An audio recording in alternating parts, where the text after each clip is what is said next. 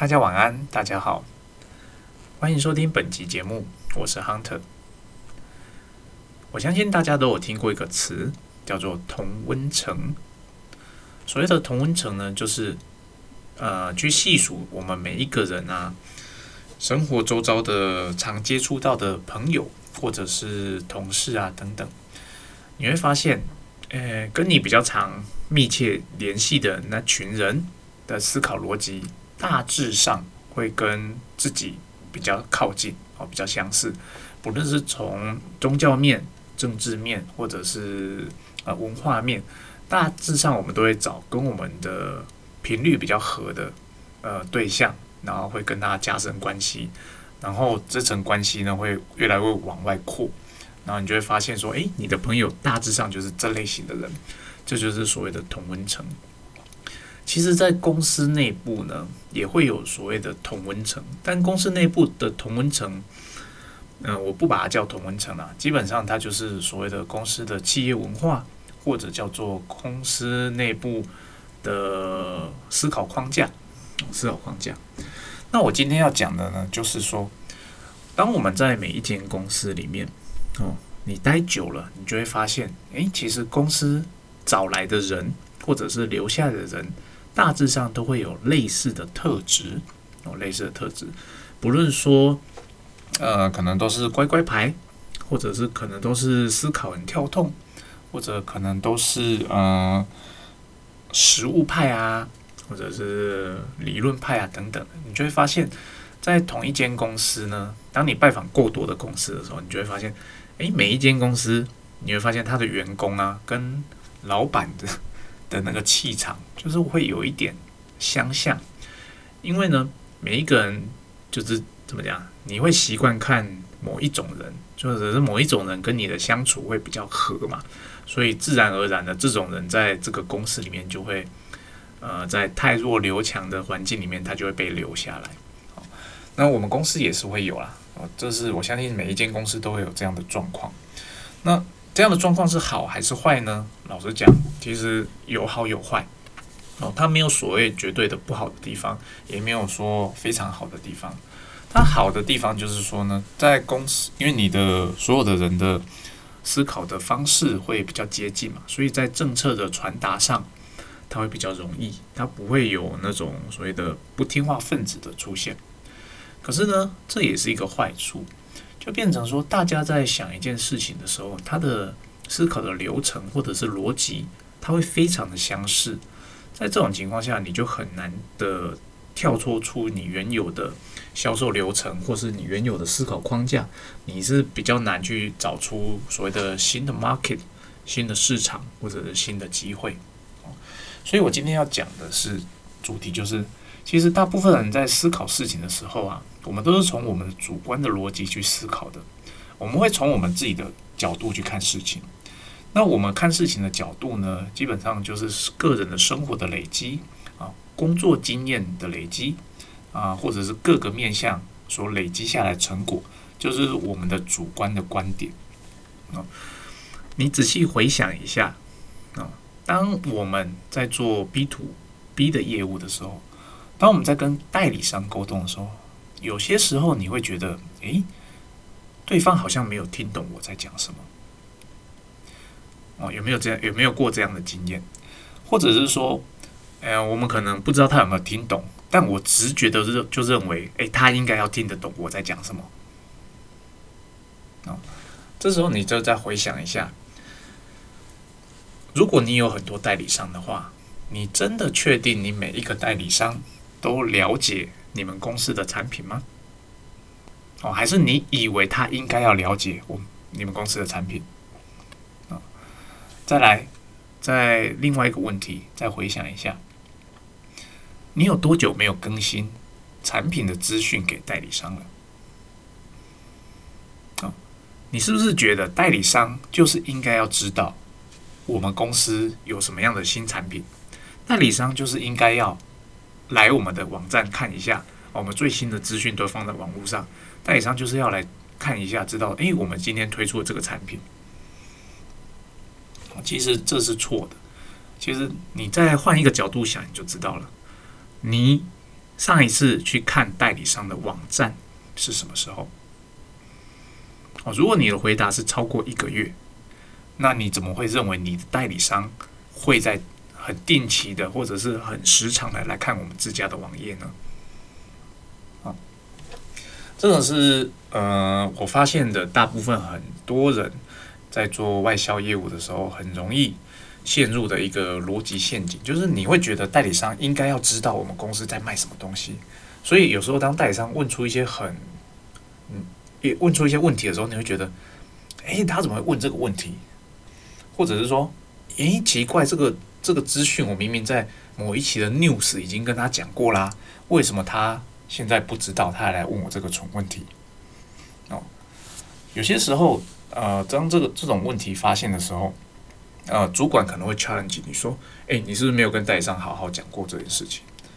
这个时候，其实我们最常得到的回答就是，有那个 news 我都有发出去啦，对，那代理商他自己不看，我有什么办法？其实这就是一个问题点在，我们常常自以为老伙伴就是要很清楚我们的公司，可是呢，我们再回想一下，你每一个代理商，哦，就算你 news 发出去了，你确定他都有打开来看吗？啊，你一定不确定嘛，哦，除除非你的那个呃所谓的 news 的系统是有那种会自动回溯，知道对方有没有开信的这件事情。哦，就算他开信了，他到底有没有读，那也是另外一件事情。所以说，你真的知道你的代理商了解你自家的产品吗？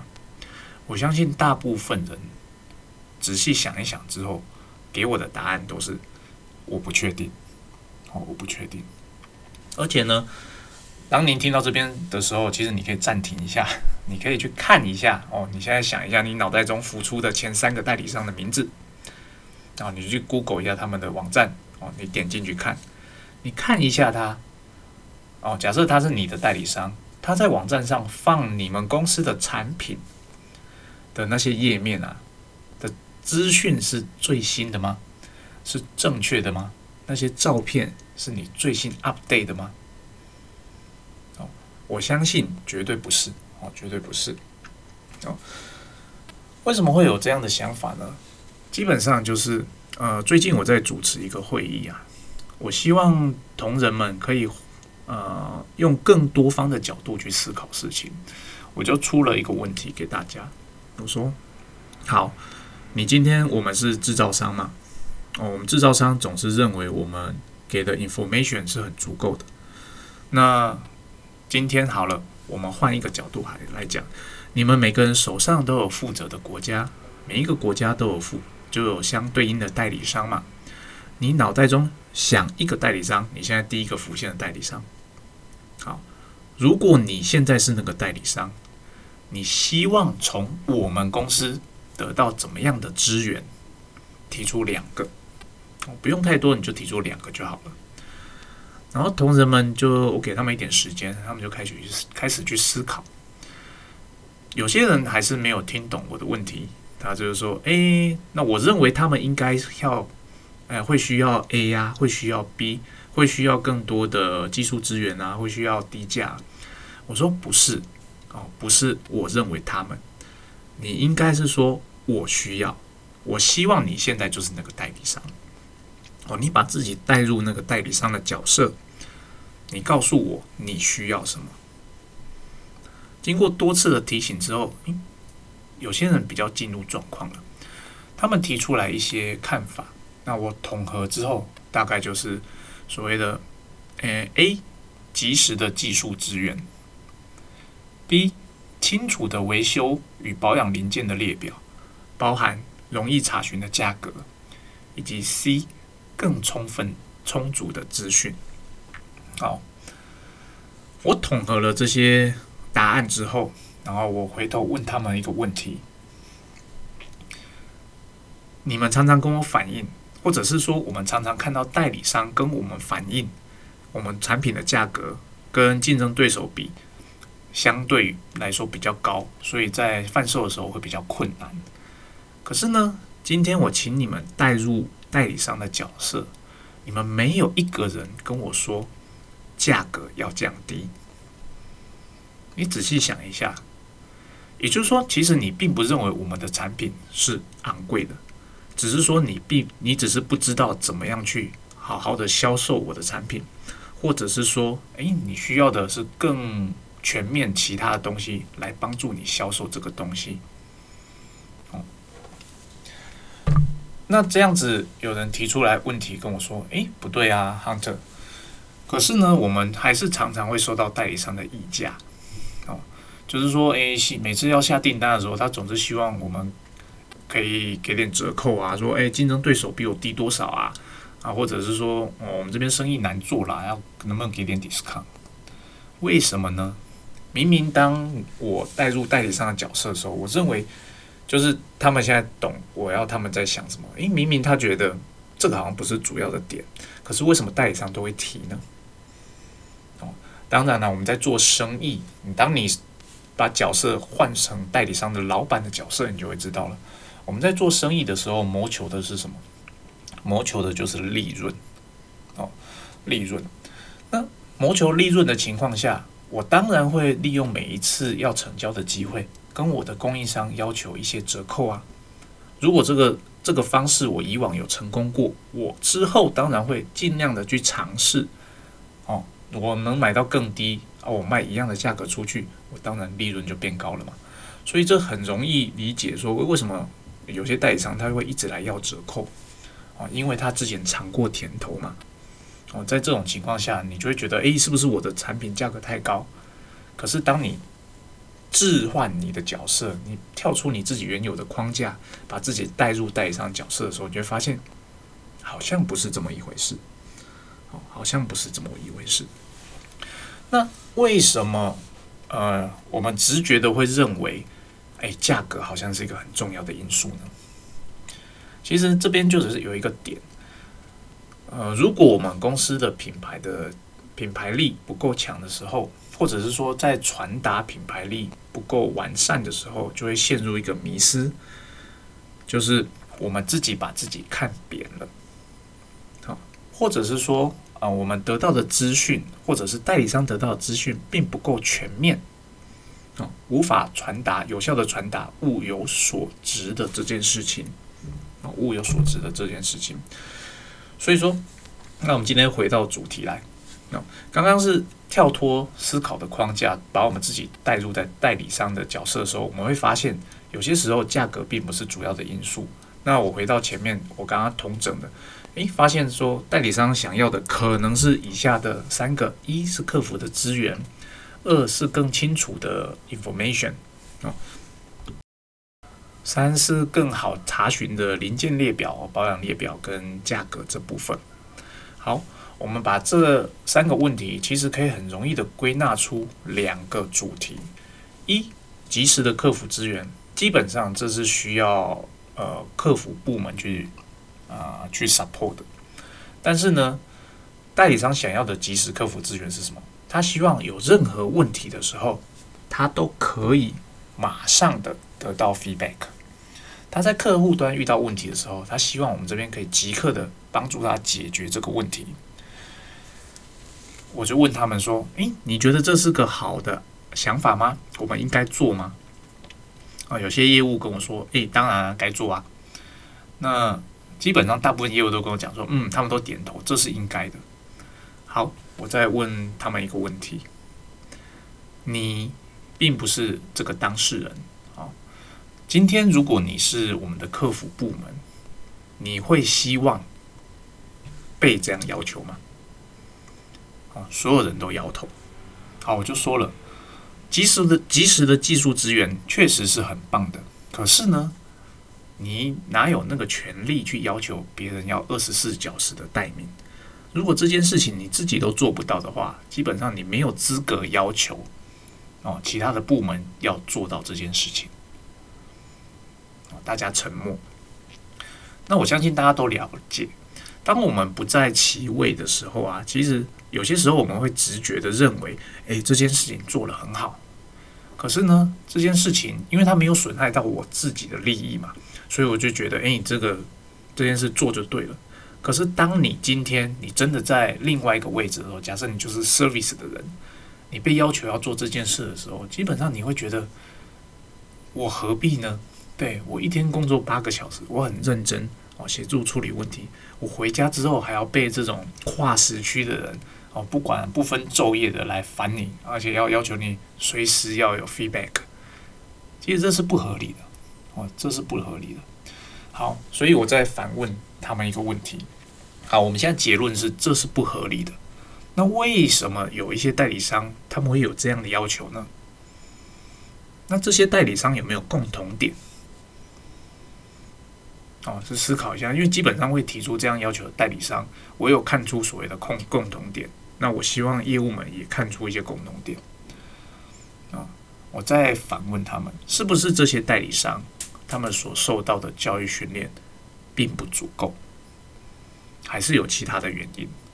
嗯，如果他是因为教育训练并不足够的话，基本上我们应该做的事情就是再教育训练，因为我们的产品是所谓的设备类。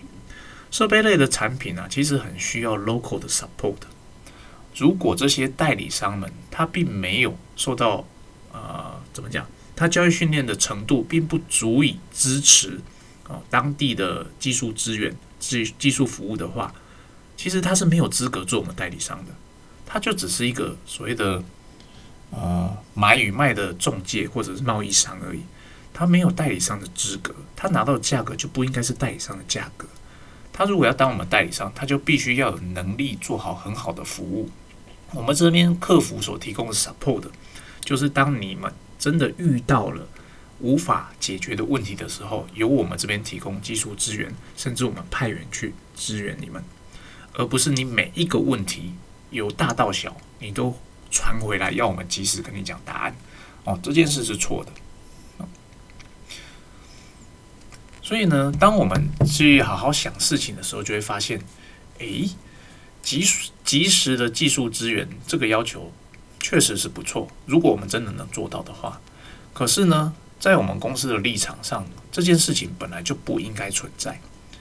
哦，不应该存在的原因就是代理商，你真的就是要有能力去处理这些事情，而不是把这些事情都丢给我这边。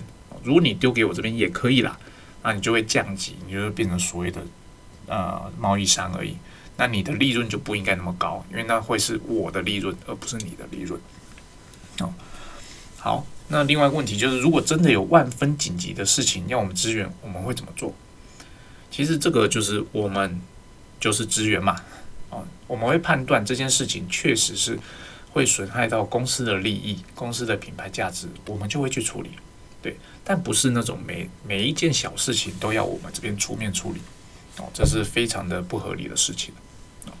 好，再回到第二个，第二个问题就是刚刚同整第二个答案就是，嗯，希望有更全面的介绍的资讯，以及更容易查询的零件耗材的列表与价格。那我问大家，这件事情呢，基本上我们业务部做得到。既然你现在归纳出来的答案是客户需要这样的东西，那有没有人做这样的事情？那是为什么客户会有这样的需求？你认为客户当你是我们代理商的时候，你会有这样的需求？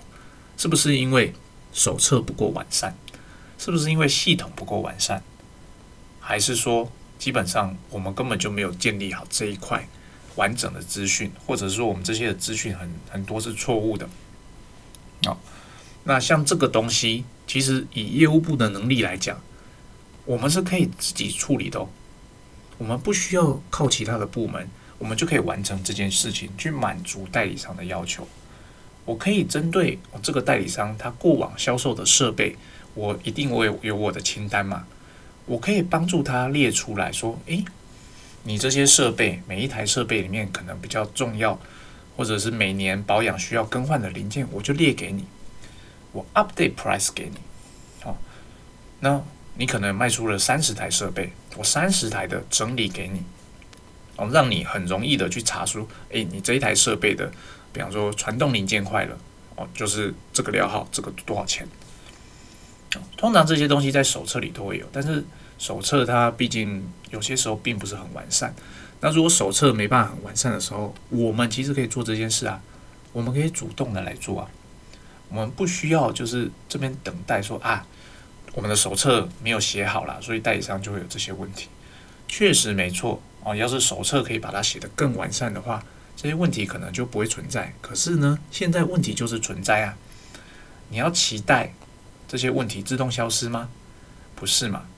你认为这些问题我们可以解决吗？当然可以啊。那可以，那你就是要去做啊。你还在等什么呢？很明显，你代理商就是需要这些东西嘛。那你还在等什么？做就对了。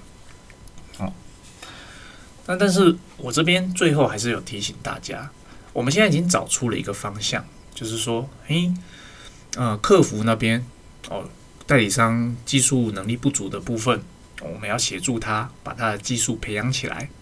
那需要更多的 sales material 的部分，我们业务部这边。啊，责无旁贷，我们应该好好的把它做好，以及需要 part list 的部分跟 price list 的部分，我们业务部这边其实也可以帮助代理商简化这些流程。好，听到这边可能会觉得，咦，我们这个讨论非常的有价值，找出一个大方向了。那我们明年度的目标就是好好把这个做好。其实这是完全不够的。如果我们的讨论只到这个部分的话，你可以试试看，到明年的这个时间，当你在定呃二零二三年的计划的时候，你会发现同样的问题并没有被解决，哦，并没有被解决。为什么呢？因为现在所归纳出来的这个大方向太大了，它大到你没有办法利用空档的时间去把它完成。比如说，举例来说，所谓更完善的 sales 的 material，它包含了什么东西？我今天就是觉得，哎，对我我的这个 Punch 设备的 sales material 不足，那我需要，我觉得有空的时候我就把它补完嘛。好，今天我工作，嗯，今天比较闲，我来做这一块好了。然后你就仔细思考，你就会发现，哎，这一块不是一个小问题呢。我如果要做，比方说我要做一个 flyer 好了，我需要最新的照片，我有没有？我需要最新的介绍资料，我有没有？我的规格是不是最新的？以及说，嗯，我的产品的特色是不是呃跟市场上的需求是不是一致的？我会在思考说，发现，诶，我光一个 flyer 这些东西，我可能都没有。好，那我很认真，我把它列出来啊，这四个列出来之后，哎，今天过了啊，那明天，然后明天继续，明天工作又来了，很多很多工作过了。一两个星期，哎，我又有空了啊！那我来继续来做这件事情。哎，我上次想到哪里？哦，我要重新想一遍。哦，这次想的比较快，把刚刚那四点再列出来。然后呢，嗯，我需要新的照片，我现在还没有照片，怎么办？拜托其他部门去拍一张好照片给我。啊，一天又过了。啊，过一阵子，哎，我又开始忙了。啊，过一阵子，哎，我比较闲了。啊，继续来做这件事情。嗯，我现在有照片了，但是呢，我没有所谓的，我又重新要思考一遍。我这次思考时间可能更短一点，因为我中间隔了可能一两个星期嘛。那我现在诶有照片了，那照片啊这个角度不对，那又请请别的部门协助帮忙拍摄照片，然后一天又过了，你就会发现你会在这种的回圈内不断的回圈，然后呢，直到有一天你发现啊。我真的很需要这个 flyer，没有照片也没关系啦，我就是赶快就是现有东西兜一兜，赶快寄出去，给代理商帮助他去做介绍。哦，其实这个问题点就在于说，我们只定出了一个所谓的大目标，大目标你没有把它拆解成更小的、随时可执行的小步骤。哦，举例来讲，就像我刚刚讲的，制作一个新的 flyer 啊，一个新的行路或者是文宣品。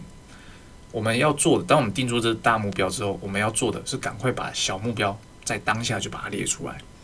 哦哦，这个文宣品我需要照片，我需要规格，我需要介绍的内容。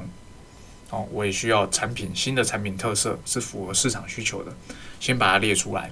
好，我需要照片，需要什么样角度的照片？A 角度、B 角度、C 角度，先列出来。好，A 角度、B 角度、C 角度的照片。我还需要哪些 detail 再列出来？好，规格的部分这比较简单，因为规格是知识化的啊，就是我需要一个规格表。啊，产品特色的部分啊，我就要列出我的产品特色是要着重在呃行销面，呃着重在功能面，还是着重在应用面？啊，行销面有哪些？功能面有哪些？应用面有哪些？一个一个先把它框架架出来。我需要写这些东西，我现在还想不出来要写什么，但我要写这些东西。好，这些都列完之后啊，你就先这样列下来，可能有十二项、十二小项的步骤你要做。然后就先留着，哦，今天的时间可能已经没了，哦，或者是说，诶，这是大家讨论出来，我们要做这些事情。剩下的呢，就是你当你时间空档的时候，你就要把第一项 check，第二项 check，第三项 check，就是你当你把整个大步骤都，诶，不是大步骤了，就是从大方大主题方向到细拆到每一个小的步骤的时候，这每一个小的步骤可能只需要花一个小时的时间。你要猜到大概这么细哦，你才有你才有空去把它完成。你觉得你就一个一个 check，等你全部 check 完之后，啊，就把这些资讯整合起来，它就变成一份 flyer。当你做这样的时候啊，基本上你才有办法好好的去把我们定的大目标把它完成。而你看，这只是一个 flyer，哦，sales 的 material 还有什么？还有很多啊，video，presentation，哦，甚至是。呃，样品哦，或者是呃测试的类似的东西，你会有很多很多的大项。这些大项你每一个都有可能拆解成十几个小项啊。但是如果你没有拆解成这十几个小项的话，基本上你每次在思考的时候，你看的都是那个大项。当你一直在看着那个所谓的最终目标的时候，你就没有头绪，你不会有头绪。告诉你，我今天该做什么事情。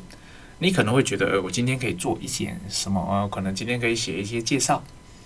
哦，然后这个介绍你今天可能也写不完，因为你的介绍并没有拆分到细到说，诶，第一段什么，第二段什么，第三段什么，哪个方向？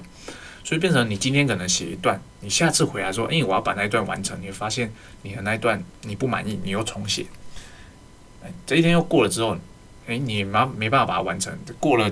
几天、几个礼拜之后再回来看，你又不满意那一段，你又重写，哦，所以呢，它会变成一个无限的回圈。但是，一旦你把它拆成很小的小小步骤的时候，你只要做的事情就是：我今天把第一个 check，第二个 check，你后面前面的就不要再去看了。